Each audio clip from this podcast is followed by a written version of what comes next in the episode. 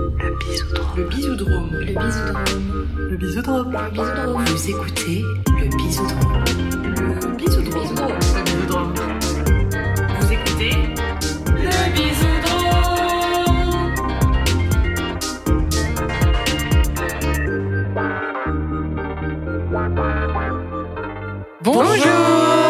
et bienvenue dans le Bisoudrome, le podcast où on réinvente notre manière de se rencontrer et de se faire des bisous.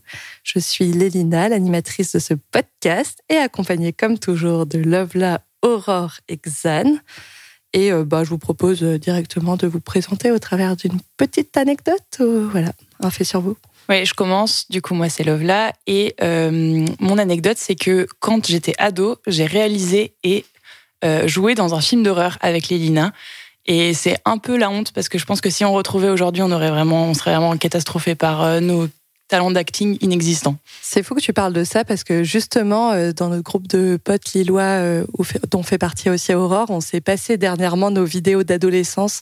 mais c'était plutôt des vidéos d'études, donc un tout petit peu moins gênant.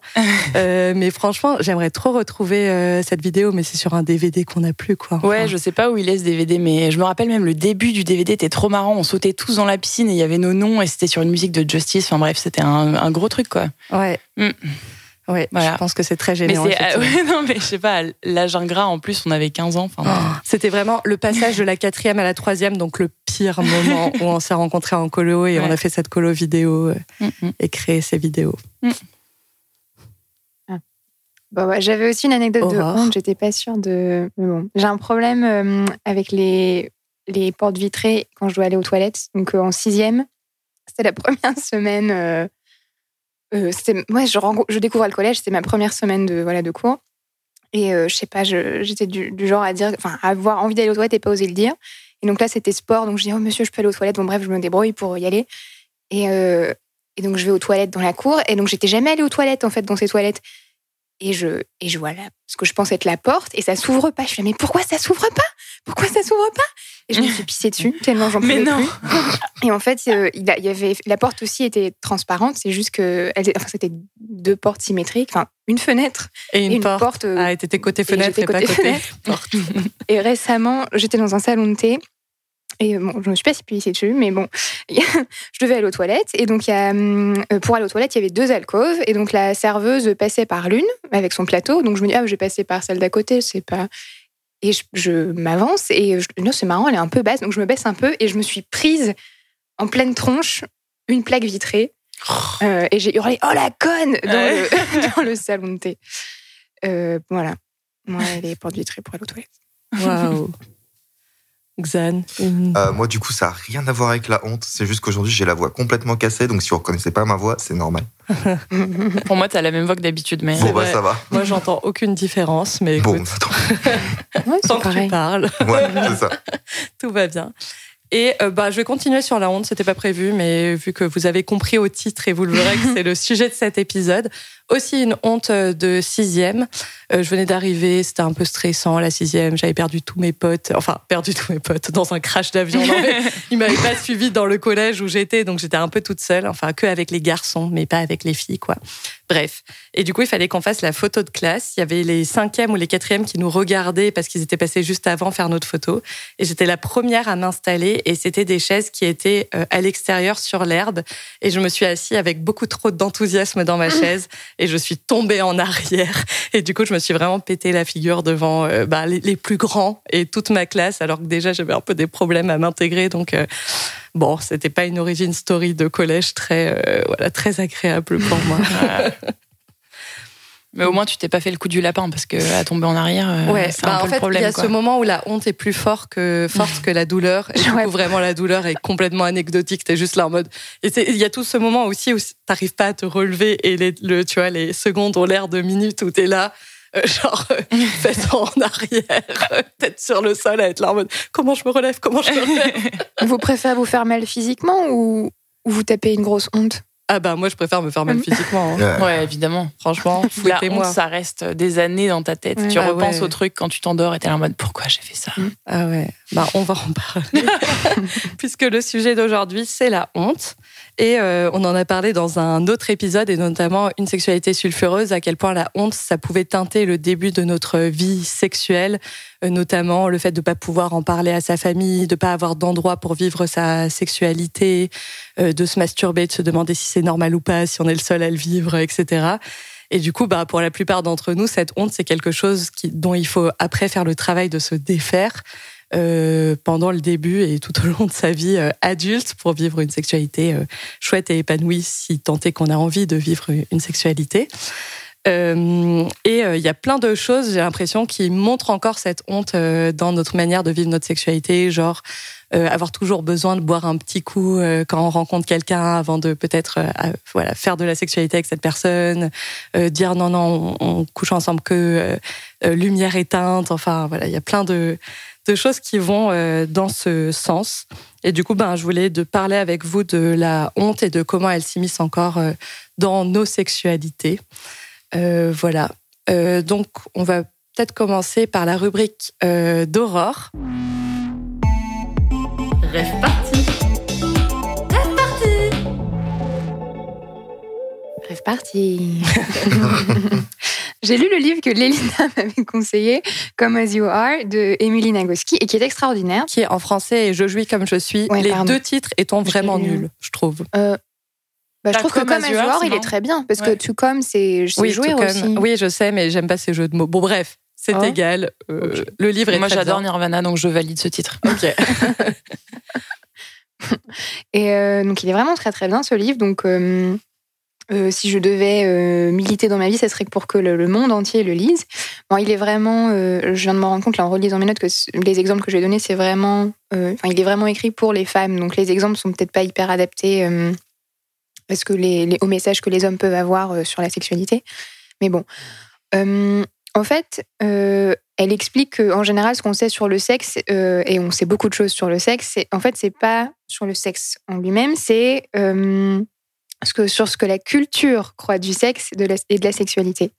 Et elle, elle donne trois types de messages culturels qu'on reçoit, et je trouvais que ces messages, ça pouvait, quand on correspond pas euh, à ces messages, ça pouvait euh, générer de la honte. Donc, euh, il y a un message moral qui est le, message le plus ancien. Donc là, ce qu'elle donne, c'est vraiment ce qui s'adresse aux femmes. Donc, tu es un bien dégradé. Si tu aimes le sexe ou que tu veux du sexe, t'es une salope. La virginité, c'est ton attribut le plus précieux. La bonne façon pour toi d'apprendre le sexe, c'est d'accommoder ton partenaire, à qui ton corps appartient. Et si tu es désirable, tu n'es pas aimable, en gros. Euh, autre message, le message médical. Donc, euh, le sexe est dangereux. Si tu es prêt à prendre le risque, le, le- sexe se déroule de façon précise. Il y a désir, excitation, orgasme durant la pénétration idéalement, simultanément avec ton partenaire. Et si ça se déroule pas de cette façon, c'est qu'il y a un problème médical sous-jacent. Et le dernier message, c'est le message médiatique, euh, le plus récent. Donc en gros, tu es euh, inadapté, quoi que tu fasses, t'es pas assez bien, incompétente euh, ou incompétent. Injection, euh, t'as plein d'injections contre D'injonctions. pardon, d'injections. Botox, d'injonctions contradictoires. T'es trop grosse, t'es trop, mais c'était aussi trop maigre. Tes seins sont trop gros et ils sont aussi trop petits. Et si t'as pas fait tel truc, telle pratique, tel machin, bah t'es t'es frigide en fait. Mm.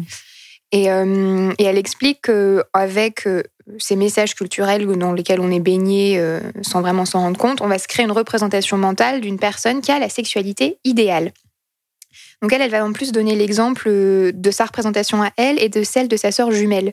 Donc euh, c'est des, des vraies jumelles, donc c'est pour dire à quel point c'est vraiment euh, culturel. Il n'y a pas d'influence euh, Naturel. ouais. génétique. euh.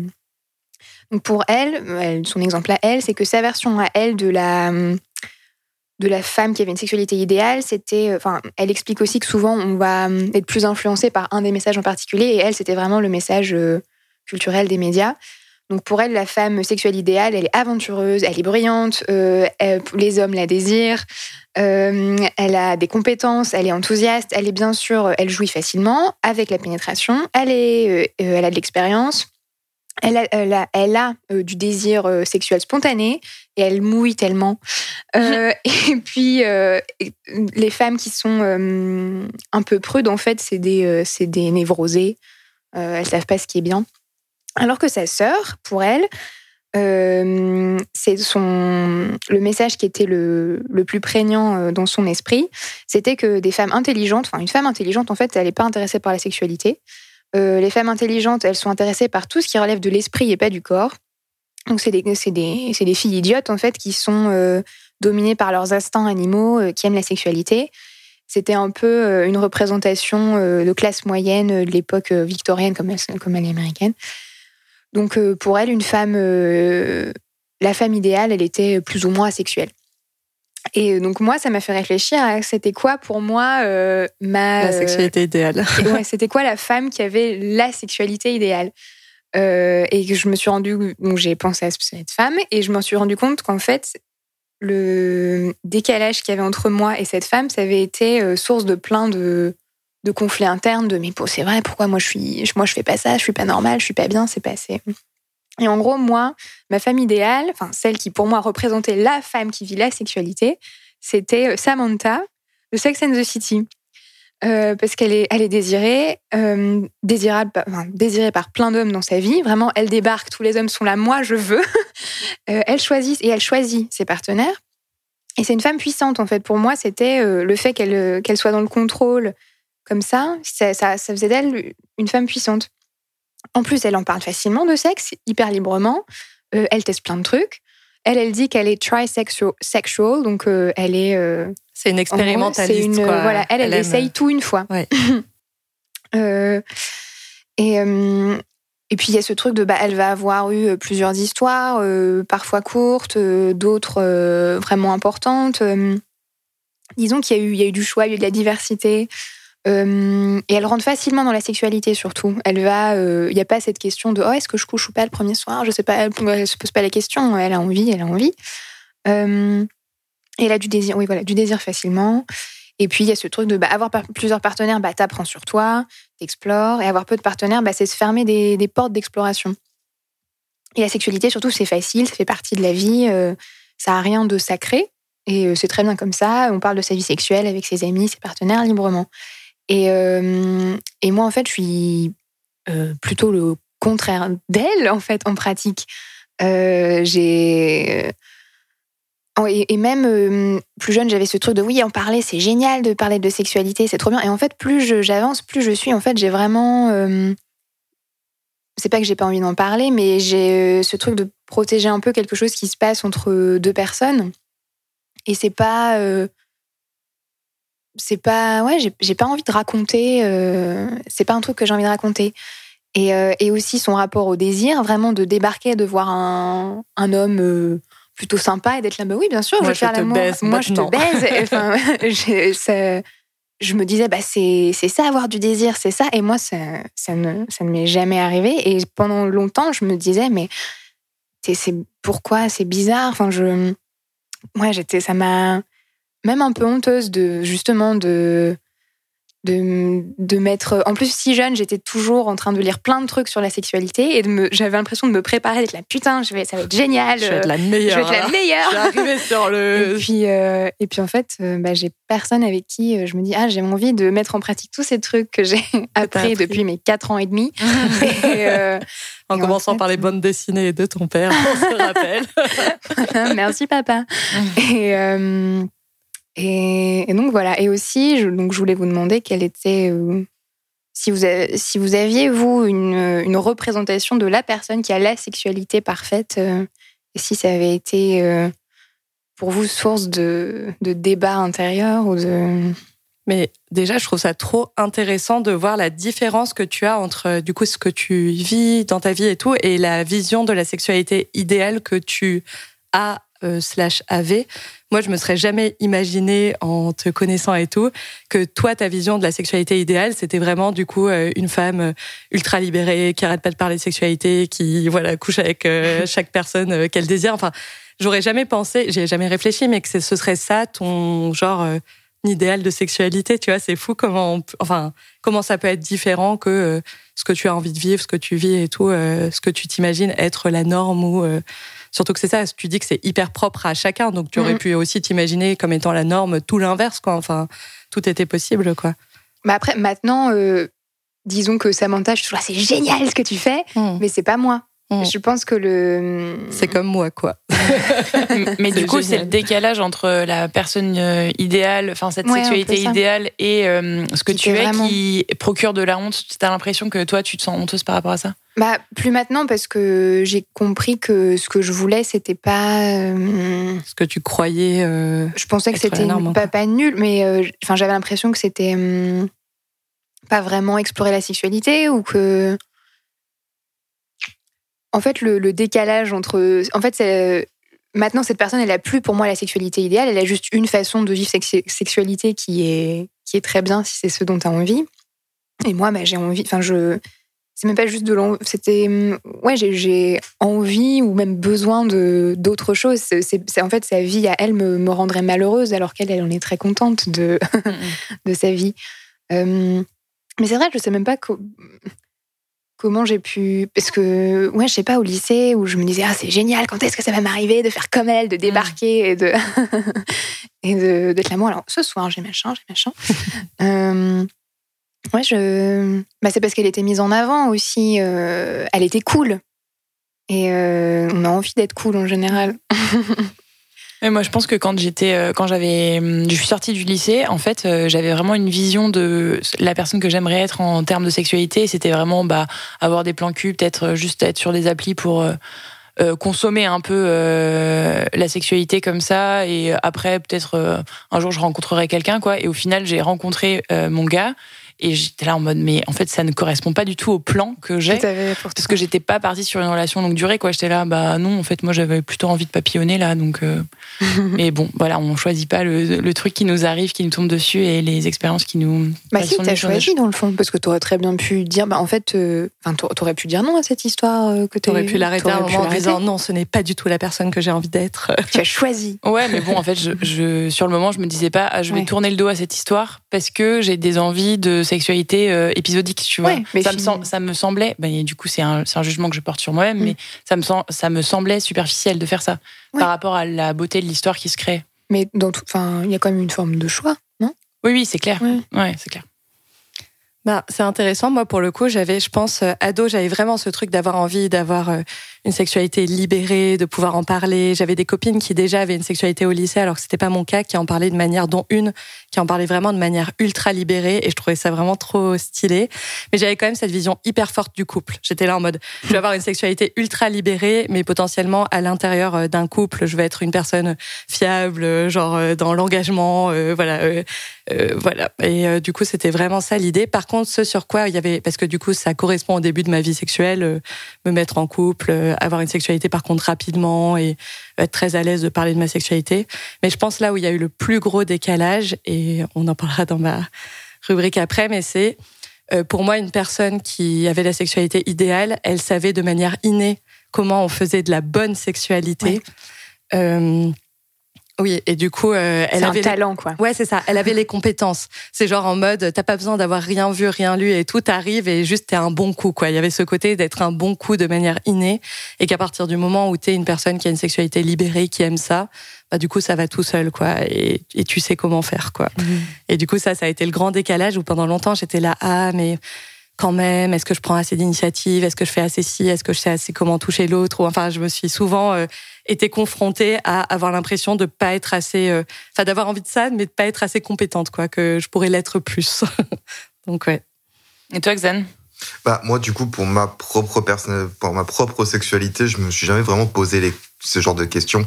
Moi, ça a été, euh, ça a été plutôt, bah, voilà, on, on le fait, on le fait, et puis j'apprends, j'apprends sur le tas, surtout, surtout au début, et après, bah, tu le fais avec tes partenaires et t'essayes de t'adapter plutôt à tes partenaires qu'à, qu'à tes envies à toi. Euh, et après, plus j'ai vieilli, euh, parce que là, maintenant, j'ai, quand même Là aujourd'hui j'ai- j'ai j'ai 30 ans maintenant, donc maintenant c'est vrai que je recherche plus le même type de partenaire que ce que, ce que je recherchais à l'époque. À l'époque c'était quand même plutôt du ce qu'on appelle du fling, c'était c'était des petites relations, des trucs comme ça où c'était où on va pas on allait parler très vite sexuel, ce genre de choses. Aujourd'hui c'est quelque chose que je vais plus du tout rechercher, par exemple. Du coup, tu dirais que ton idéal de sexualité a aussi changé, mais enfin, il y a avec toujours potentiellement. Mais avant, il n'y avait pas de décalage. T'étais là en mode ce que je veux, c'est euh, euh, des flings, de la sexualité et tout, et tu avais ce que tu C'est ça, j'avais ce que je euh, voulais.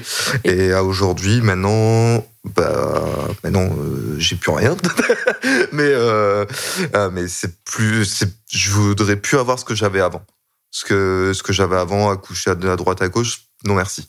Oui, c'est peut-être aussi pour ça que, enfin, j'en sais pas, mais peut-être que c'est aussi pour ça que tu as plus de sexualité. Enfin, Bah, dans ça. le sens où si tu cherches pas ça euh, de façon euh, assez euh, épisodique, tout ça, bah du coup c'est plus difficile de trouver aussi une personne qui te correspond parce que bah, Bah, c'est ouais. toujours plus facile de trouver de la sexualité que de trouver une relation, je pense. C'est ça, c'est beaucoup plus facile de trouver de la sexualité que de trouver une relation. Mm. Et franchement, trouver une vraie relation, euh, ouais, alors j'en reparlerai après dans ma chronique, mais quand on essaie de mettre ces critères de recherche dans la relation, c'est très compliqué aujourd'hui.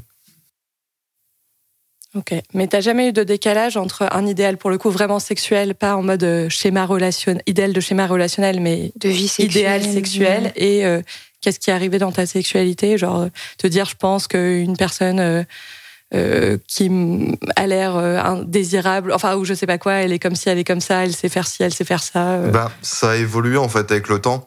Au début, on parlait une, une fille qui me parlait ouvertement de, de sexualité, pas de problème. Aujourd'hui, une fille qui me parle ouvertement de sexualité, euh, qui dit ouais, moi je fais les meilleures pipes du monde. Moi, c'est, moi je m'en fous en fait. Oui, c'est plus ce qui t'intéresse. Non. Mais par rapport à toi-même, par rapport à moi-même. Bah, maintenant j'ai l'expérience que j'ai aujourd'hui. Ouais. Donc. euh, mais au début de ta vie Au début de ma sexuelle, vie euh, sexuelle, c'était c'est comme tout le monde, hein, on a Ouais. tous galéré. Hein, les, les, premiers, les premières fois, euh, j'en reparlerai peut-être un jour de ma première fois. euh, je vous avais expliqué, euh, c'était pas glorieux, euh, mais euh, mais voilà, c'est on a rarement glorieux les premières c'est fois. c'est très rarement glorieux. Euh, mais ouais, non, c'est ça a évolué avec l'expérience que j'ai gagnée aussi. Et maintenant, par exemple, si j'ai à l'époque, si j'avais une partenaire qui savait pas quoi faire, euh, moi, si je savais pas quoi faire, on était perdus tous les deux. Aujourd'hui, si j'ai une partenaire qui sait pas quoi faire, bah, je peux la guider. Ok. Bah, je vais peut-être passer à ma partie parce qu'elle a très à voir avec euh, la première fois. Tu vas raconter ça, tu vas raconter ça. Raconter ça. Qui veut raconter sa vie?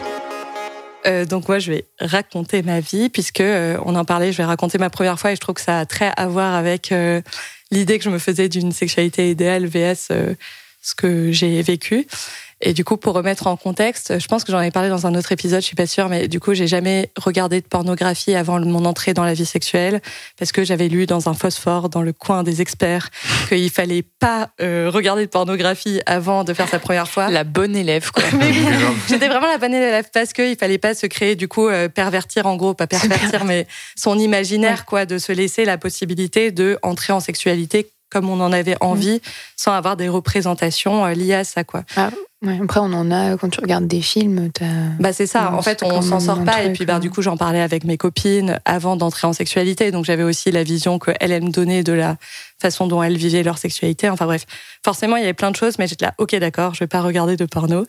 Et euh, du coup, euh, j'ai fait ma première fois avec euh, mon premier copain euh, euh, que j'ai rencontré du coup euh, en rentrant à l'université. Et on m'avait dit, je me demande si on n'avait pas eu ces discussions ensemble aussi, Love là, sur la, pour le coup, c'est ça, pour la pipe, que pour faire une bonne pipe, c'était euh, comme euh, euh, comme une sucette et qu'il fallait, je sais pas, sucer la sucette, quoi. Et voilà. Et du coup, j'avais jamais vu de représentation de fellation, enfin, avant, vu que j'avais pas regardé de pornographie ou quoi, enfin voilà. Alors que, petite parenthèse, il y a des super tutos dans Oui. la, enfin, sur certains sites porno, Oui. des tutos de meufs qui font vraiment des fellations en mode euh, voilà comment on fait quoi. Mais sur- sauf que vu que moi, dans mon idéal, euh, je saurais euh, naturellement comment faire juste parce que j'étais intéressée par la sexualité. Bon, je m'étais pas informée. Et du coup, quand j'ai fait cette première fois, bah, j'ai fait une fellation. Et moi, j'avais mal compris. Enfin, c'est pas que j'avais mal compris, c'est juste que par rapport à ce qu'on attend culturellement d'une fellation, j'avais mal compris le concept de la sucette. J'étais juste là en mode, je léchais la sucette. T'as mais- la glace. oui, c'était la glace. Mais je mettais pas la sucette dans ma bouche. Genre. Donc, et genre, j'ai fait ça un tout petit peu. Et en fait, j'ai senti, euh, évidemment, zéro communication, que du coup, euh, ce copain était là en mode, Qu'est-ce il m'a plus ou moins, genre, il m'a pas mis sa bite dans la bouche. C'était pas euh, non plus une agression. Enfin, potentiellement, si je le vivais maintenant, je serais là en mode, euh, bon.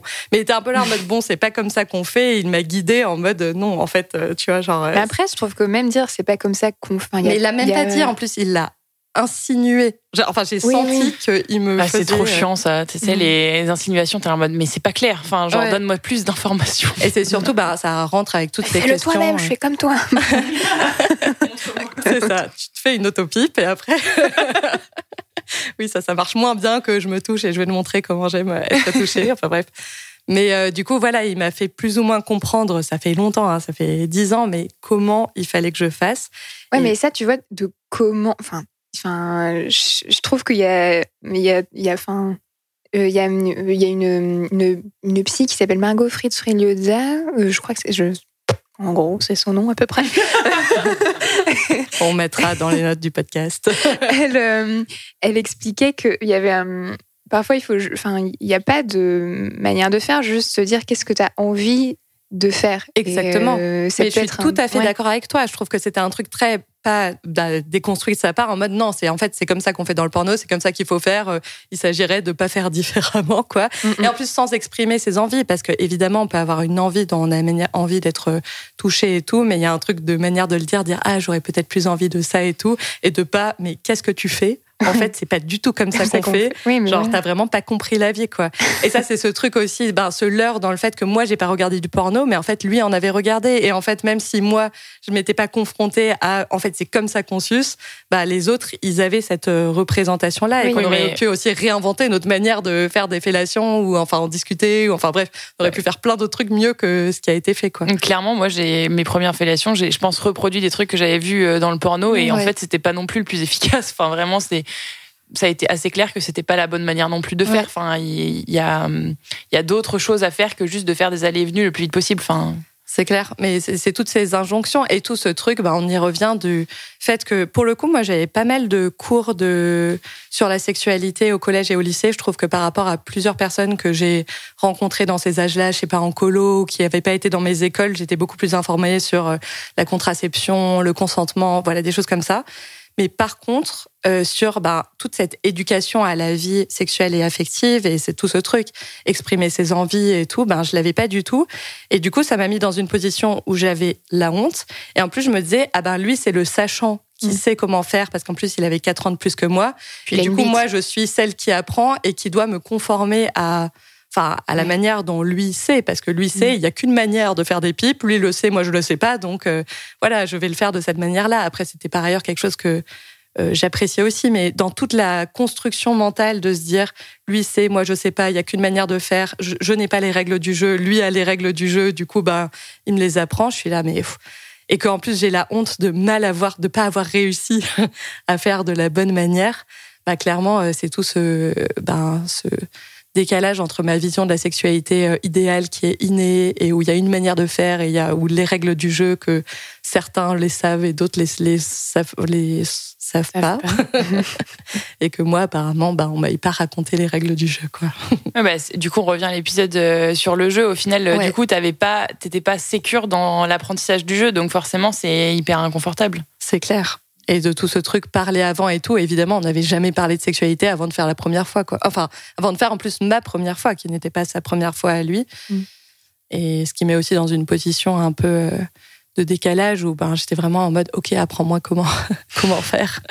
Mais c'est aussi difficile, je trouve, de pour être dans la position des fois inverse où tu es là en mode j'aimerais bien être touché de cette manière-là ou quoi. Il y a aussi beaucoup de honte à exprimer. C'est pour ça aussi que je pense que on a tendance à pas trop poser les mots sur comment on voudrait que les choses elles soient faites parce que bah c'est un peu la honte de dire ah non mais en fait c'est pas bien ce que tu fais. Enfin, Oui, oui, t'as Mais peur c'est de ça, c'est qu'il y a les deux. Il y a évidemment, il y a une manière dont il a envie, peut-être euh, qu'on lui fasse une. Il avait envie qu'on lui fasse une fellation.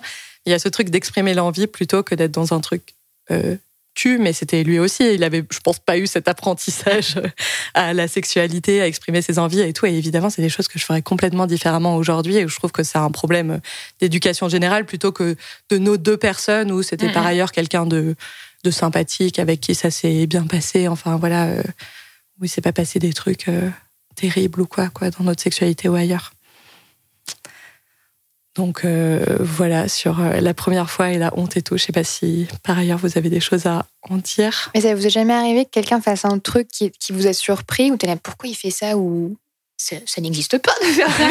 Finalement euh, c'est- ça se passe enfin des fois on est euh, juste euh, je m'attendais pas à ce que tu fasses ça j'ai jamais vu ça nulle part. Et puis finalement, c'est- oh bah c'est sympa. Bah, alors pour moi, le- pour le coup, lui, la première fois qu'on s'est rencontrés, on s'est rencontrés en boîte dans ce qui a été avant la plus grande boîte de France. Wouhou, avec deux salles, bref. Et du coup, euh, en plus, je me sentais vraiment une salope pour le coup ce soir-là parce que j'avais pécho deux mecs. Et là, vraiment, genre les gens m'en reparlaient dans le bus et j'étais là, oula, j'ai pécho deux mecs la même soirée. Waouh, qui suis-je? Bref, Euh, ma vision des choses a bien changé.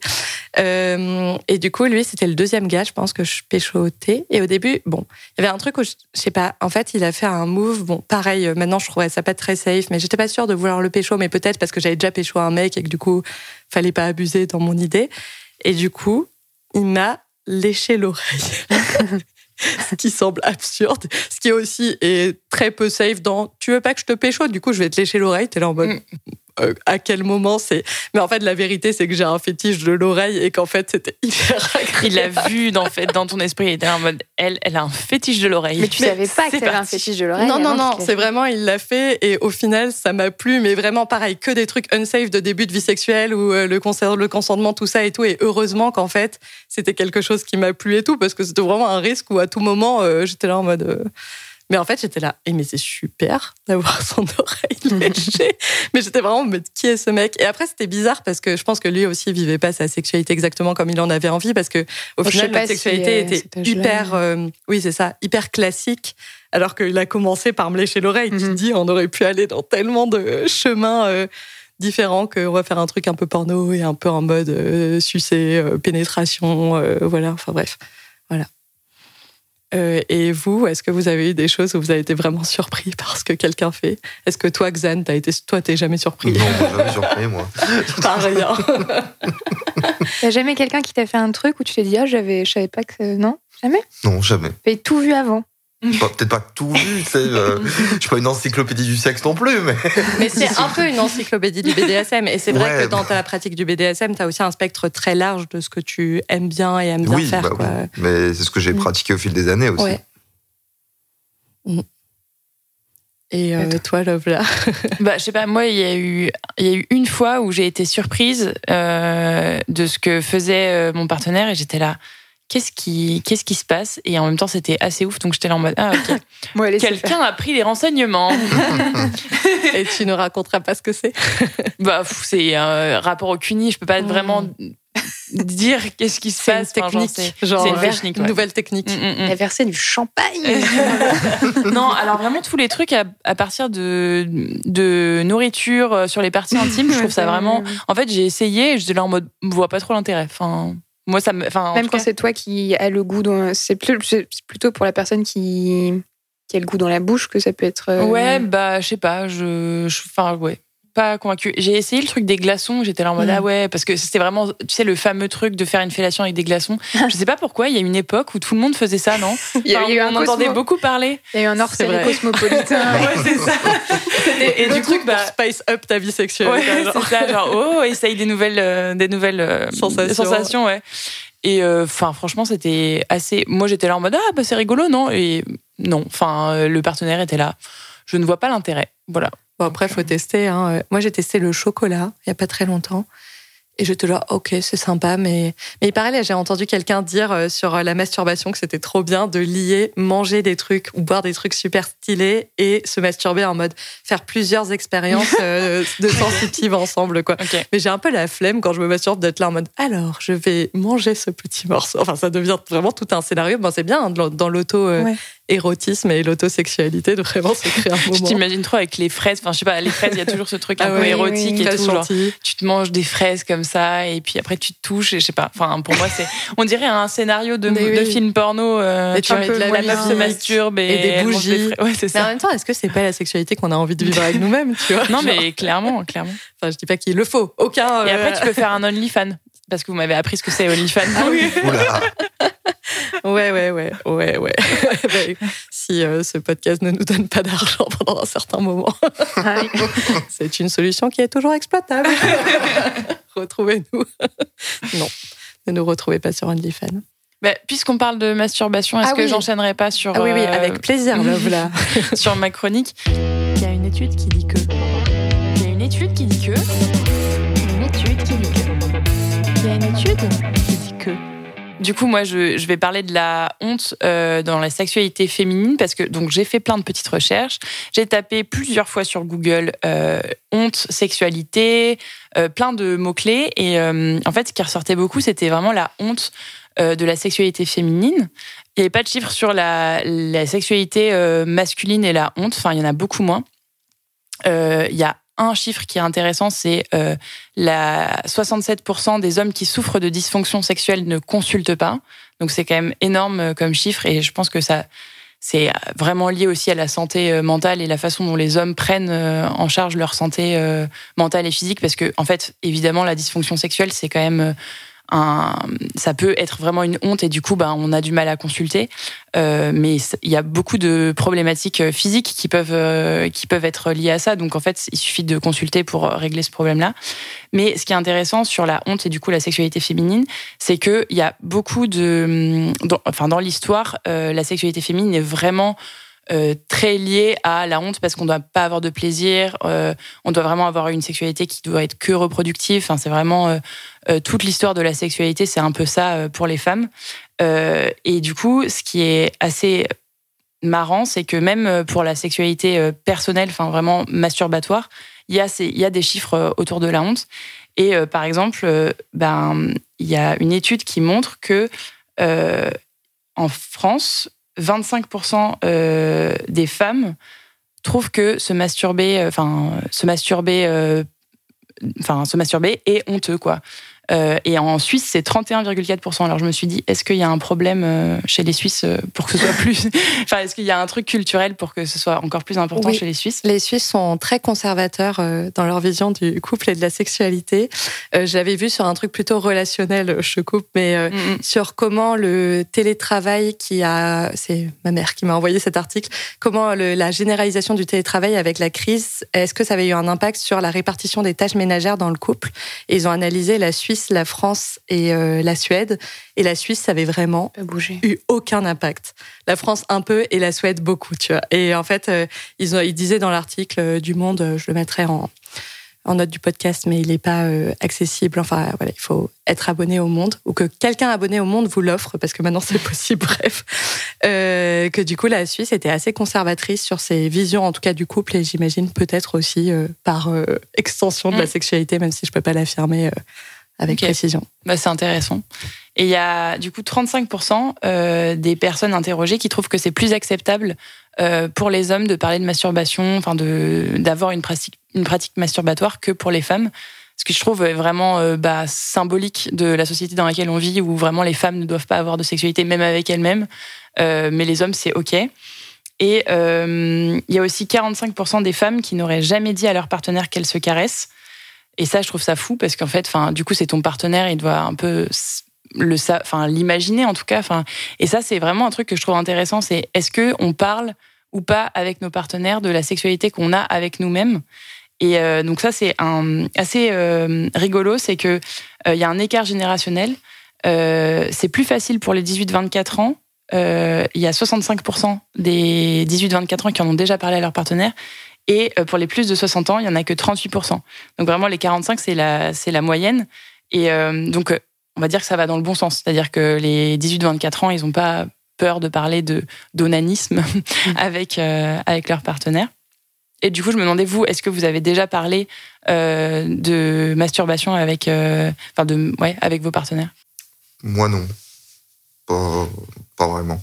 Parce qu'on t'a pas posé la question ou parce que... Pas Parce qu'on m'a pas posé la question et je vois pas l'intérêt d'en parler, en fait. Mm. Tu, tu le fais quand on a besoin et puis c'est tout.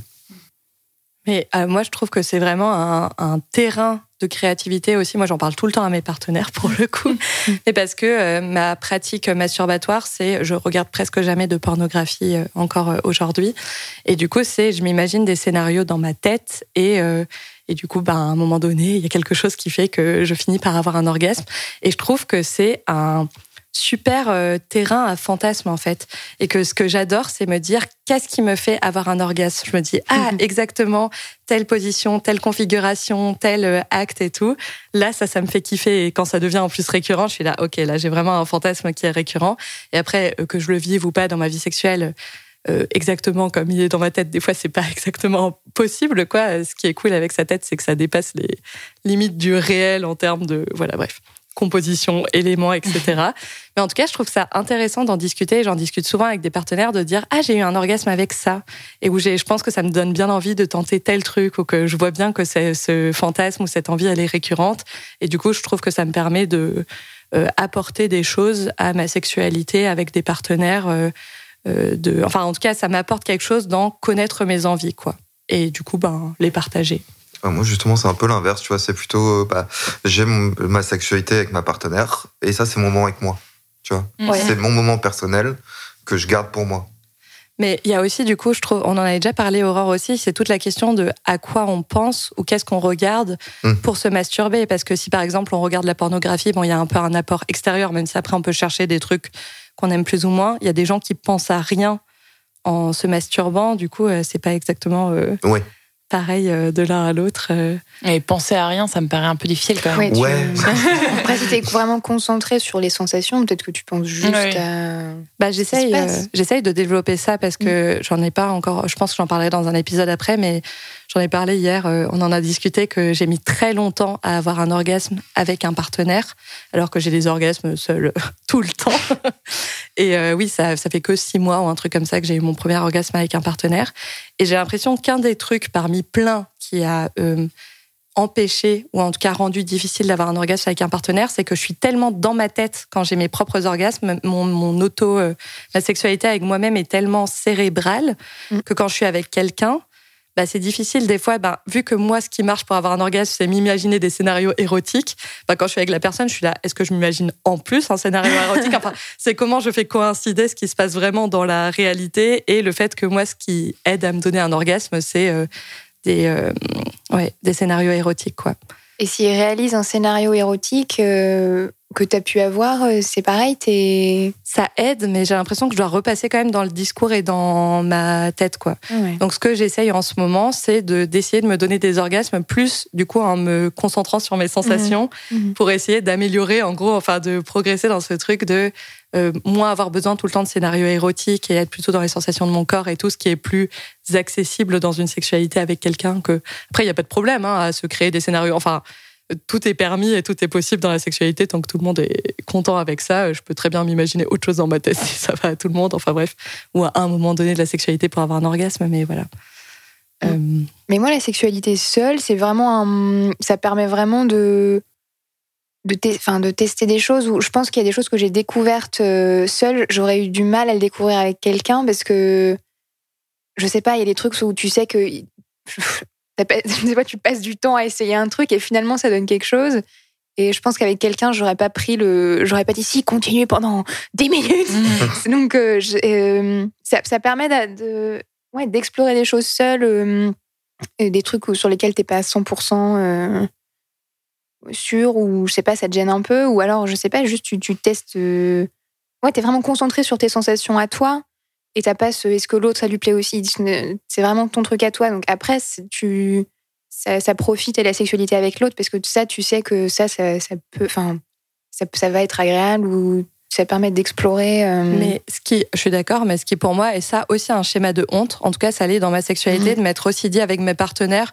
Bon, ça va, on va pas passer 10 minutes à essayer de me donner Oui. un orgasme, quoi. Ouais, ouais, c'est Alors qu'à l'inverse, si moi je fais une collective. euh, fellation, enfin j'ai l'impression que si je fais à l'inverse, je vais beaucoup, mais ça c'est dans toutes mes relations humaines, euh, ce truc de honte d'être là en mode non mais je vais pas déranger l'autre. Alors qu'à l'inverse, si moi je fais un truc qui fait plaisir à l'autre, je suis là Mhm. évidemment en peux le fait. euh, c'est cool de le faire. Bon, on peut peut-être pas faire une. C'est dur de physiquement de faire une fellation pendant trois heures. Mais oui, c'est c'est bizarre et j'essaye aussi de sortir de ce truc. De, en fait, si ça va, enfin, Mm. on peut passer 10 minutes à, à me donner un orgasme, quoi. C'est pas délirant, quoi. C'est Enfin, plutôt la question de. euh, J'aurais dit stop parce que oh bah non ça va rien donner là. Ouais. Alors que seul tu dis bon je ouais, ouais, Oui, j'ai le temps, tu- euh, donc là après tu dis ah si si tu continues pendant des minutes ça va donner quelque chose. Mm, donc euh, ouais non c'est un, un moyen de tester des trucs ouais. Et Mhm. euh, toi, Lovela Ah oui, tu sais même plus la question. Oui. Mais c'était sur euh, oui, bah, la pratique de- masturbatoire. Bon, on parlait plutôt de honte, mais Est-ce vrai que tu qu'on a- parles est-ce que vous est-ce Ah oui, qu'on est-ce que t'en parle parles avec un partenaire? Ça, ta ah oui, oui, propre c'était question. c'était ça ma propre question. Euh, bah ouais, c'est marrant. On en a eu une, on a eu une conversation euh, d'ailleurs avec euh, mon copain et une pote. On était tous les trois et on parlait de, de masturbation. Et, et je pense que euh, on en a déjà parlé en mode euh, quand est-ce que, enfin, comment on vit notre, notre pratique masturbatoire. Et euh, moi, euh, je, je, suis, je trouve ça assez normal d'en parler à son partenaire dans la mesure où, même si c'est un truc intime comme tu le dis, Xen, euh, qu'avec toi-même, tu peux juste dire ah oui bah ouais. Enfin, t'es pas obligé de dire alors je l'ai fait tel jour. Euh, au fait, euh, t'es parti faire les courses. Et ben je me suis masturbée. Non, enfin c'est pas c'est pas ça, mais plus en mode euh, euh, dans un truc absolu en mode ah oui bah moi euh, ça m'arrive de le faire quand j'en ai envie et puis moi en l'occurrence enfin ce que j'ai dit c'est que quand j'ai des problèmes de sommeil ce qui m'arrive assez euh, fréquemment euh, en ce moment euh, bah je, je suis un peu en mode genre il faut que je lâche prise j'ai un problème d'endormissement donc du coup il faut que je lâche prise et le seul moyen de lâcher prise des fois c'est juste bon ouais, je vais me donner un petit orgasme et hop c'est terminé on va pouvoir aller Ah, dormir ben, ça marche très bien, hein. c'est un bon truc sur le stress aussi et tout. euh. Ouais, ouais. Enfin, ça peut l'être. Et du coup, bah, je, lui- je lui en ai parlé parce que j'étais un peu en mode bon, je suis désolée parce que en fait, tu dors à côté, c'est vraiment abusé. Euh, et je voulais être sûre que ce soit ok, quoi. Parce Ah oui, que Bah, c'est- ça, c'est une autre question. C'est vrai que la question En fait, de la pratique ouais. masturbatoire quand on dort Oui. enfin, Mm, mm, mm. ensemble avec l'autre, c'est aussi un enjeu de, bah, je sais pas, respecter le consentement de l'autre aussi, de est-ce que j'ai le droit d'avoir ma propre sexualité à côté de toi. euh, C'est vrai que c'est une question. Voilà, donc euh, c'est pour ça qu'on en a parlé notamment. Et euh, du coup, pour revenir au- aux chiffres, juste il y a un autre chiffre que je trouve intéressant. 52% des Françaises disent se masturber et euh, 20% des femmes l'ont dit à des amis. Et ça me fait penser à quand moi j'étais au lycée, j'avais une petite soirée, on était avec euh, quelques copines et euh, mon meilleur pote de l'époque euh, qui était gay. Et euh, d'ailleurs, ça n'a aucun rapport, mais il disait que lui, enfin, on parlait plus, je pense, on parlait plus librement du fait que comme il était gay, on était là en mode bon Il n'y a bah, pas de rapport de séduction créé en mode je vais parler ça. de masturbation. et voilà, en fait, c'était plus simple d'avoir la parole libérée euh, de, pour cette raison. Et en fait, on parlait de masturbation et avec euh, du coup mon pote, on disait ouais bah on le fait, enfin voilà. Et euh, nos potes meufs, disent, il y en avait une, elle disait j'ai jamais fait ça de ma vie. Et moi, je suis en mode tu mens en fait. Mais- C'est c'est tu mens. Enfin, j'étais persuadée qu'elle mentait Non. alors que et que juste elle voulait pas en parler mais Mm. en fait euh, enfin vu le chiffre 52% je me dis bah en fait c'est quand même quasiment la moitié des françaises qui le font pas et, euh, et du coup c'est moi ça me questionne je me, je me dis bah oui enfin on peut ne pas avoir d'attrait pour la pour euh, se toucher soi-même et tout ça mais est-ce que du coup c'est pas justement lié à la honte en fait? Bah, je pense qu'il y a peut-être ce truc juste de pas savoir que c'est possible de, de le faire parce qu'il y a tellement de, de représentations d'hommes qui se masturbent dans la culture. Bon, c'est jamais forcément vu comme quelque chose de très glorieux, mais euh, enfin, il y, a- il y a Blanche Gardin qui fait une blague sur ça, qui dit on connaît tous hein, le geste pour. euh, non, c'est pas Blanche Gardin, c'est euh, une Suisse justement, Ah. Marina Rollman. Ah oui, Marina Rollman. Pardon. Euh, on bien. connaît tous le geste une pour branler. Suissesse Une Suissesse, pardon. Euh, mais par contre, pour euh, masturber ou pour caresser un clitoris, on sait pas comment. Mais on sait pas comment on fait. Non, mais Donc, euh, c'est juste ce truc de. Ouais, ça, ça devient pas. Et puis, s'il y a. euh, Là, on peut mélanger, on peut faire des liens avec euh, Émilie Nagoski, là, de Comme Are, qui parle de désir spontané et de, désir et de réactif. désir réactif. Si tu es dans un désir réactif, bah, en gros, tu as besoin d'être touché pour sen- ressentir du plaisir et après avoir. Voilà, Envie, ouais. Donc, si tu es tout le temps dans un désir euh, réactif, bah, finalement, as, spontanément, tu vas pas dire j'ai vraiment envie de me masturber. Il faudrait se dire je sais que si je fais Mm. ça, ça va finir par être. Et comme tu sais pas que. Ça tu peux faire ça et que ça peut être agréable, bah, tu le fais jamais. Oui, il y a des gens qui ont. Il y a aussi, elle, en- elle parle aussi des euh, freins et des. C'est quoi le- L'accélérateur. des al- accélérateurs sexuels et il y a des gens qui ont des grands accélérateurs donc vite envie euh, comme moi qui sont là en mode quand tu es en situation de stress tu vas plutôt juste te toucher des trucs comme ça et des gens qui ont des grands freins en mode euh, il faut que je sois dans les bonnes conditions ou voilà c'est aussi en lien avec le désir euh, réactif et tout en fait potentiellement ça leur suffit ou c'est bien pour eux potentiellement une sexualité par exemple de couple où quelqu'un active ce désir là et du coup après ça leur donne envie et tout et que eux avec eux-mêmes ils sont là faut tellement de conditions pour que ça me semble vraiment désirable que euh, ils le font pas. Mais franchement, ce truc de pas savoir, moi, je, ben, euh, tout le lycée, bon, j'étais dans la même chambre que ma sœur, donc c'était difficile d'explorer euh, le- le- la masturbation. Et je pense qu'avant, j'ai toujours eu une pratique euh, masturbatoire un peu sans faire exprès, mais genre de vraiment conscientiser, de je vais essayer de me donner un orgasme et de comprendre que c'était possible, comment faire. Ça m'est pas arrivé avant le lycée. Après, j'avais pas trop la possibilité d'explorer parce que j'étais dans une chambre partagée et que ça créait des contraintes techniques dans un petit appartement. On était cinq. Enfin voilà, ça n'aide pas à découvrir sa sexualité. Et même ce que j'essayais un peu, j'étais là, mais je comprends pas trop comment avoir un orgasme où ça va et tout. Et j'ai dû attendre toujours ce même premier copain et que lui, pour le coup, me touche pour me dire ah ok, c'est comme ça que je peux me toucher moi-même. Ça a dû venir de quelqu'un d'autre qui en gros euh, m'apprenne que je pouvais prendre du plaisir avec mon propre corps et que si lui pouvait le faire, moi aussi je pouvais le faire et que je pourrais pouvais arriver à l'orgasme. Et du coup, je- j'en suis pas sûre, mais je pense que j'ai pas eu d'orgasme avant mes 18 ans et avant que quelqu'un me touche et que je comprenne comment je pouvais me toucher moi-même, quoi. Ce qui est fou. Et du Mhm. coup, ben, potentiellement. euh, Après, je pense qu'il y a plein de gens c'est lié à la honte aussi. On commence quand même à se dépatir de cette idée. Et je trouve qu'on parle beaucoup plus de masturbation entre amis qu'on le faisait euh, avant. Après, je pense que j'ai un biais parce que tout le monde me parle plus facilement de sexualité que peut-être avec d'autres personnes et je choisis peut-être mes Oui, amis. puis ça bon. dépend vraiment aussi du milieu dans lequel tu évolues. Je pense que nous, on évolue peut-être dans un milieu où les, la, sexu... enfin, la parole est assez libérée autour de la sexualité et c'est peut-être pas le cas de tout le monde. Quoi. Mais il y a tout un pan qui doivent ne pas en parler, euh, ne pas, enfin, et puis tout un pan qui doit avoir de la honte et trouver ça euh, bizarre ou sale de se masturber. Hein. On sort pas encore de ces clichés euh, complètement. Oui, et d'ailleurs, euh, juste par rapport à, aux sexualités et euh, euh, à l'histoire autour des sexualités, euh, je recommande le podcast Les sexualités de Culture 2000. Je sais pas si vous connaissez ce podcast. Pas du tout. C'est vraiment un podcast historique. C'est quatre personnes qui prennent un sujet et qui parlent vraiment de de l'histoire de ce sujet. Enfin voilà, il y a vraiment de tout. Il y a genre les sous-marins, Ronald Reagan, et il y en a un sur les sexualités. Et du coup, ils expliquent vraiment d'où vient euh, la justement la honte de la sexualité féminine, etc. Et c'est hyper euh, bien expliqué, genre les rapports de domination de l'Antiquité, le truc de genre au Moyen Âge où euh, en fait euh, la sexualité ça de- doit devenir juste reproductif. Enfin voilà. Ok. On prend note.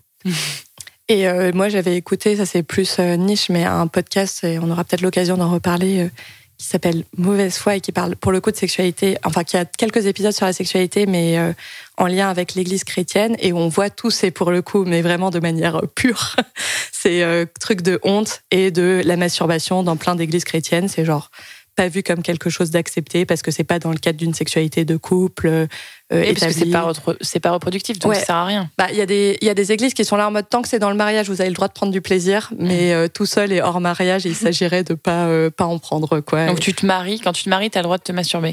Euh, peut, ah, peut-être même pas. Ah, T'as le droit de faire de la ça. sexualité récréative, peut-être avec ton partenaire, mais euh, pas beaucoup plus, quoi. Parce que sinon, ce serait vraiment très bizarre. Genre, euh, du coup, tu, tu te maries et après, tu as le droit de te toucher toi-même. Enfin, genre. Avant Écoute. ça, tu n'as ton corps, tu n'as pas accès à ton propre corps. Non, t'as pas accès à ton propre Mm. corps. Euh, Est-ce que tu avais encore des choses à ajouter sur euh, tes chiffres? Mm, non, pas du tout. Ok. Est-ce que vous avez encore des choses à dire sur ces chiffres de la masturbation euh? Mais c'est vrai que c'est vraiment un peu la origin story aussi de la honte, quoi. Toutes ces histoires de masturbation, euh, de se toucher, de voilà comment, quelle réa- enfin on en parlait aussi. De quelle réaction on a euh, enfant quand euh, un adulte peut-être nous voit se toucher, ou qu'on se dit est-ce qu'on a le droit et tout, et que c'est vraiment, oui, je trouve une des racines de la honte, Mhm. ces enjeux de masturbation. Euh, ben du coup, on va peut-être passer à la dernière partie, ta partie, Xan. Un avis sur tout. Surtout un avis. Un avis Ouais, alors moi du coup je vais m'é- m'éloigner un petit peu de la, sexualité, je vais m'éloigner un petit peu de la honte qu'on peut ressentir euh, personnellement. Euh, moi je vais plutôt partir plus sur de la honte qu'on peut nous qu'on peut essayer de nous appliquer euh, par rapport à des choix ou des préférences. Petit disclaimer avant que je commence ma partie, c'est que je vais commencer déjà à expliquer un petit peu des généralités avant de, partir sur ce que moi je recherche personnellement. Donc c'est ça être vraiment des grosses généralités que je vais sortir. Donc je préfère le prévenir à l'avance. Euh, du coup, moi, ce que je vais, ce que j'ai envie de parler aujourd'hui, c'est par rapport en fait aux préférences qu'on va avoir quand on va rechercher un partenaire.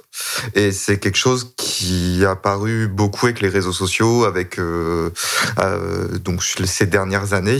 C'est la honte qu'on peut nous appliquer par rapport à certaines, à certains critères qu'on peut avoir dans une recherche. C'est quelque chose qui s'applique beaucoup, surtout aux hommes. Euh, donc, euh, par exemple, tu peux entendre pour quelqu'un qui va préférer une personne mince, tu vas entendre beaucoup le mot grossophobie. Pour une personne qui va qui va qui va aimer des personnes euh, plus plus petites, bah elle va pas elle va elle va détester les personnes de grande taille. Si elle pré- si elle préfère une personne qui a peu de qui a peu eu peu de partenaires sexuels, ça, ça va être du slut shaming.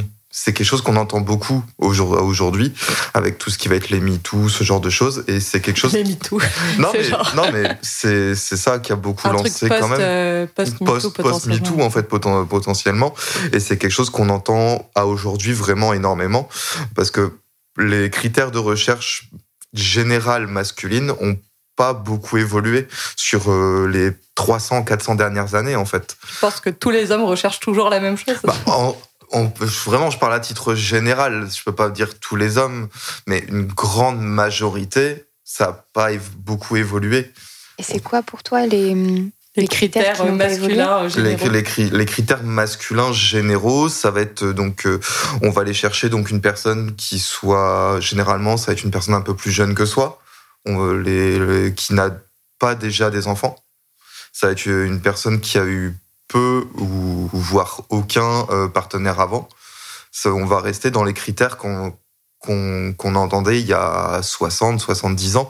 On va rester dans ces, dans ces mêmes types de critères. Il y en a peu, mais il y en a quand même, c'est trois, quatre critères.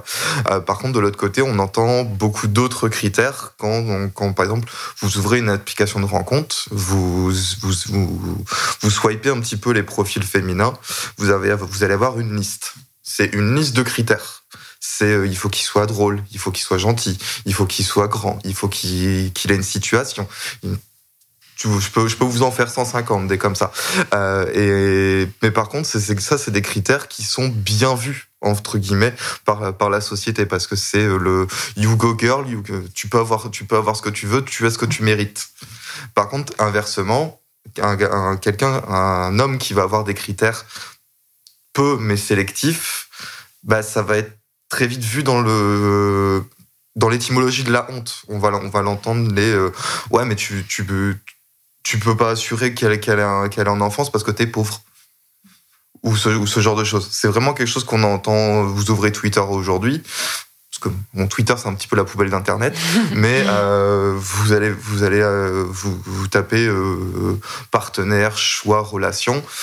Allez, les 20 premiers, ça va être des, ça va être des trucs dans ce genre-là. Que, bah voilà, il a, il a pas voulu me choisir, il a pas voulu me choisir parce que, parce que je faisais pas du 38. Donc, du coup, c'est un grossophobe. Maintenant, il a, il, a des, il a des critères de sélection, comme la personne en face va avoir ses propres critères dans, dans son choix. Mais après, je t'apprends rien en disant que les réseaux sociaux, on est dans des, tous dans des petits écosystèmes fermés et qu'on voit euh, les choses dans notre écosystème. Moi, je pense que j'ai pas Twitter, mais si j'ouvre Twitter, je vais pas du tout avoir ça comme euh, tweet. Il y a aussi un truc de, euh, tu vois certaines informations qui correspondent à euh, ta façon de penser. Ta façon de penser, les gens qui pensent comme toi et tout. Mais je pense que j'interroge mes potes, euh, les gens n'ont pas du tout ces quatre critères. Enfin, je sais pas si on pourrait dire que c'est une généralité de mecs. Euh, la généralité de ce que tu vois dans ta consommation d'internet, moi, je vais voir une généralité de gens qui sont véganes et, et gauchos et tout, et je vais me dire ah mais tout le monde est de gauche. oui. et, et puis Enfin, après, je pense aussi que la différence entre les hommes qui ont des critères et les femmes qui ont des critères, c'est que on vit dans une société patriarcale où on a, euh, nous, en tant que femmes, des critères de. En fait, toute la journée, on nous répète, bah, c'est ce que disait euh, Aurore, on nous répète que nos seins sont trop gros trop petits, que nos jupes sont trop courtes ou trop longues, etc. Et du coup, il y a un peu ce truc, je pense, qui fait que pour retourner un peu le stigmate, euh, on est là en mode bah oui, you go girl et t'as bien le droit d'avoir ce que tu mérites. Et du coup, on a de plus en plus de mal à accepter qu'on nous impose des critères supplémentaires euh, à, pour notre existence, parce que en fait, c'est globalement notre schéma de vie depuis qu'on naît, et du coup, c'est aussi ça, je pense, qui est un peu difficile à entendre quand, en plus de ça, tu as un partenaire potentiel qui te dit ah oui mais en fait euh, tu as des enfants ça enfin c'est trop dur à gérer pour moi. T'es là en mode bah désolé d'avoir eu une vie avant toi. Enfin je pense que c'est un peu ça aussi qui est euh, réactif dans, dans la situation que tu que tu dis quoi. Ouais mais dans, dans l'autre sens t'as aussi ce, même type de critères c'est généralement le mec doit faire plus d'un mètre 80 mm. il doit il doit avoir euh, il doit il doit faire un peu de sport. Il doit pas être gros. Il doit il doit il doit travailler avoir une situation pour pouvoir supporter la famille. Tu vois aussi ces critères dans, de l'autre côté. Et mm. c'est des critères qu'on entend aussi tous les tous les jours aussi de non côté. Mais c'est pas quelque chose qui va être mal vu en fait d'avoir ce type de, critères. de, pour moi, ces critères, ils sont aussi bah, pour le coup, très patriarcaux. C'est voir mm-hmm. la famille et le fait que l'homme doit subvenir aux besoins de la femme et, et de l'enfant, etc. Et que du coup, c'est aussi très culturel, ces critères. Et pour le coup, à titre personnel, avoir 50 000 critères et voir quelqu'un qui a 50 000 critères sur son profil, que ce soit une meuf ou un mec, euh, ça va pas euh, le plus me plaire. Et moi, je suis plutôt euh, en train de chercher à, je sais pas, peut-être me dire, est-ce que c'est vraiment important que le mec soit plus grand que moi, tu vois? Est-ce que c'est vraiment important qu'il gagne plus que moi, étant donné que moi je gagne bien ma vie et que j'ai besoin de personnes pour m'apporter une sécurité financière, quoi? Les remettre en question. Après, c'est mes valeurs de quels sont les vrais critères et est-ce que les vrais critères, c'est vraiment il faut qu'il soit plus grand que moi, VS.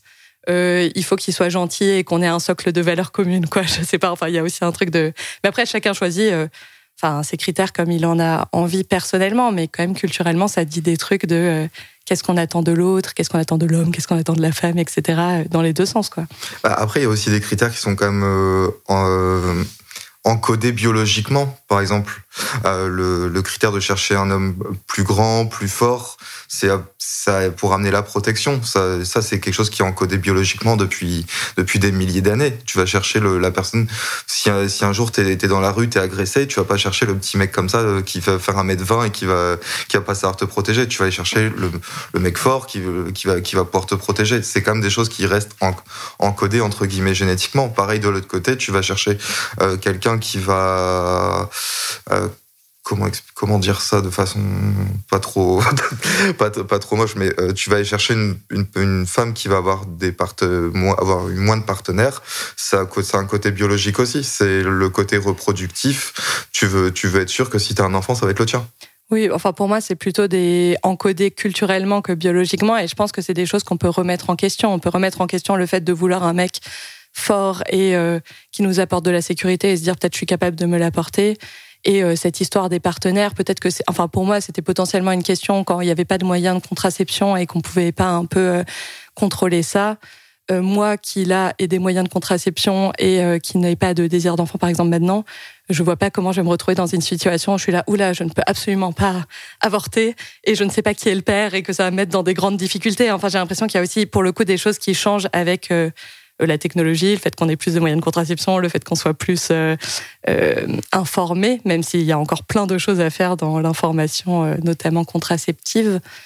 Et du coup, puis après, il y a une histoire de temporalité. Si tu cherches une copine avec qui faire des enfants, que vous vous mettez en couple, que vous attendez un an, que nanani, enfin, au bout d'un moment, bon, enfin, je veux dire, ça, ça donne des petites gageurs que ce sera ton. Et en plus, t'es même pas sûr, en fait. C'est juste, en fait, on n'est jamais sûr hein, que c'est l'enfant de la personne avant de faire un test de paternité, j'en sais rien.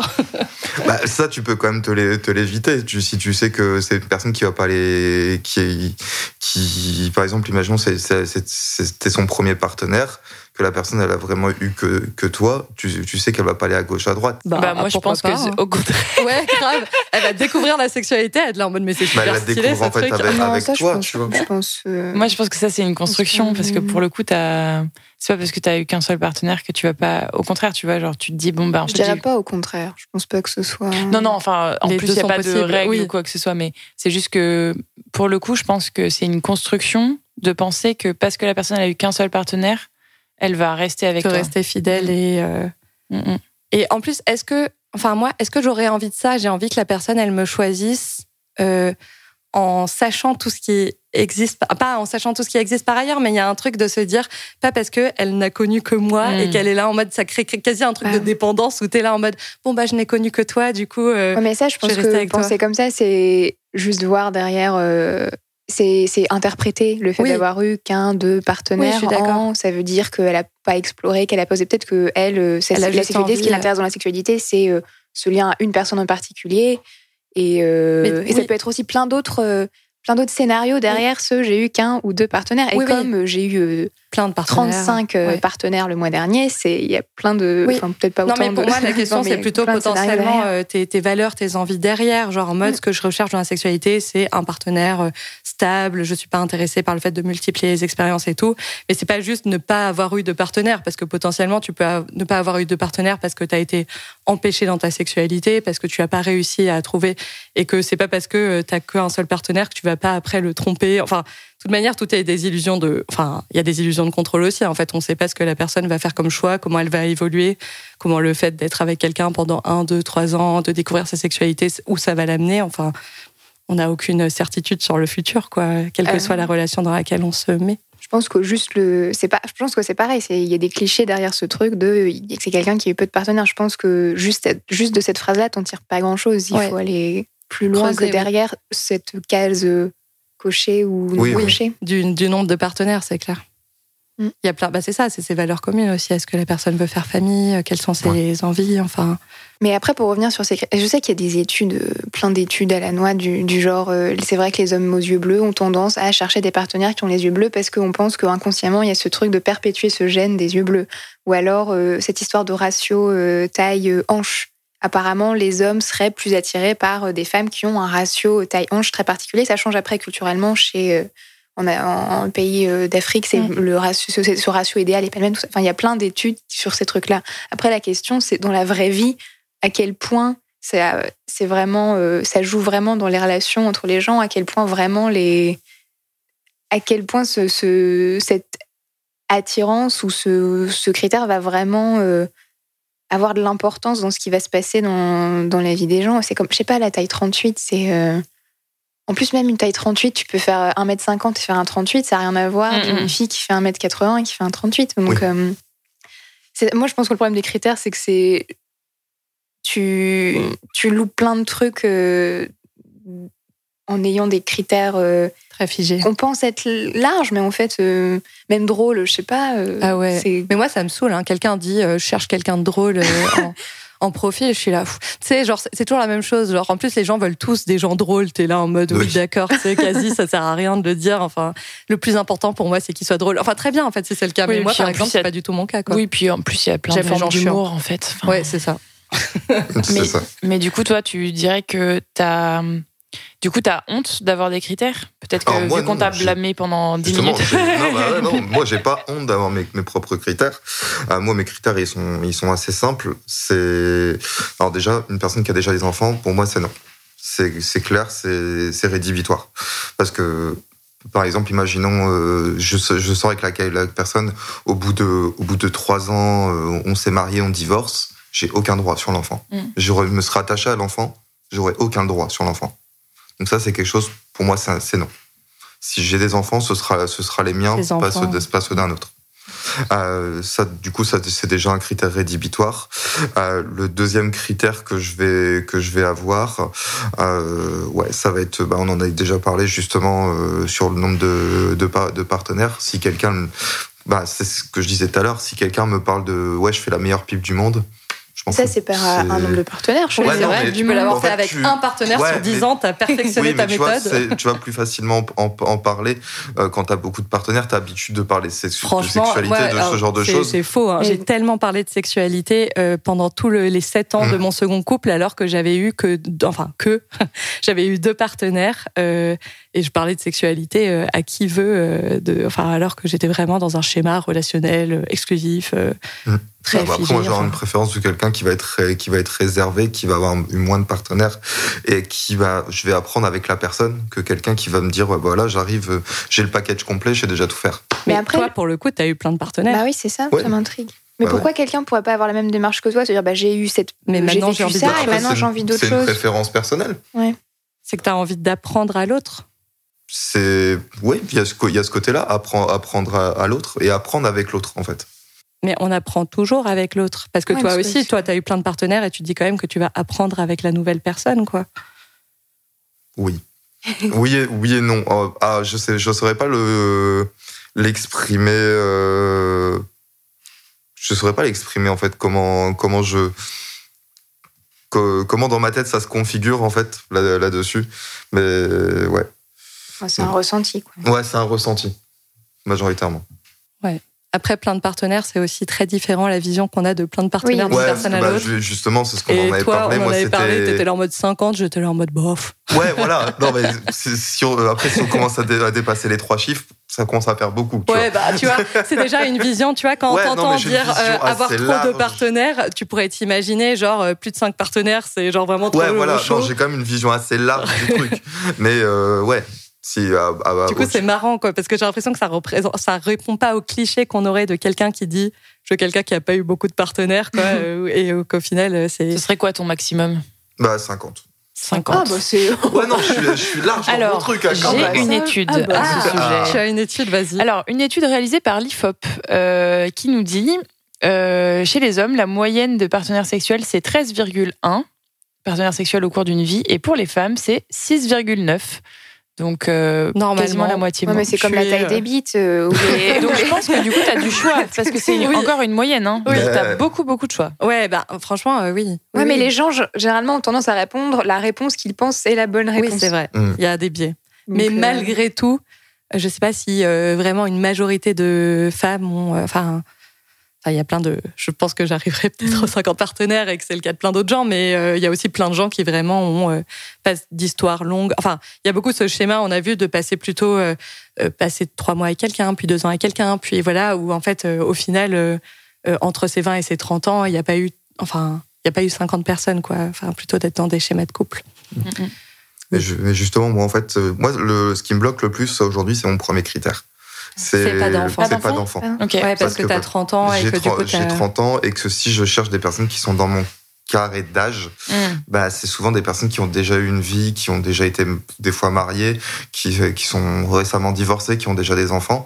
Et ça, c'est quelque chose qui, aujourd'hui, dans ma recherche euh, de relations, me bloque beaucoup. Mais tu vois, la façon dont tu as présenté la problématique de l'enfant, Ouais. je m'attendais pas à ce que ce soit cette présentation-là que tu. Parce Ouais. que tu as dit. euh, j'ai euh, pas envie de d'avoir parce que si on ensuite on divorce je me suis attachée à l'enfant et du coup j'ai aucun droit dessus je pensais que juste tu voulais pas tu voulais pas avoir l'éducation de- d'un enfant qui n'était pas le tien tu vois Non, ouais, ça, c'est c'est pas, c'est pas plus un truc que toi t'as peur d'être blessé Ouais. au final oui. Bah, en fait, c'est que j'ai j'ai pas envie de me... c'est ça j'ai pas envie de m'attacher à, à un enfant qui est pas le mien et j'ai aucun droit dessus si par exemple hyper dur. j'ai- je suis déjà sorti avec des personnes qui avaient des enfants euh, bah, si tu veux l'engueuler c'est difficile parce que c'est pas le tien Mm. c'est pas à toi de le faire c'est c'est pas ton rôle Ouais, mais si tu restes euh, longtemps, enfin, je veux dire, moi, moi je Ouais. viens d'une famille recomposée, donc euh, ma, mon père euh, a éduqué ma sœur et c'est ma, c'est pas sa fille.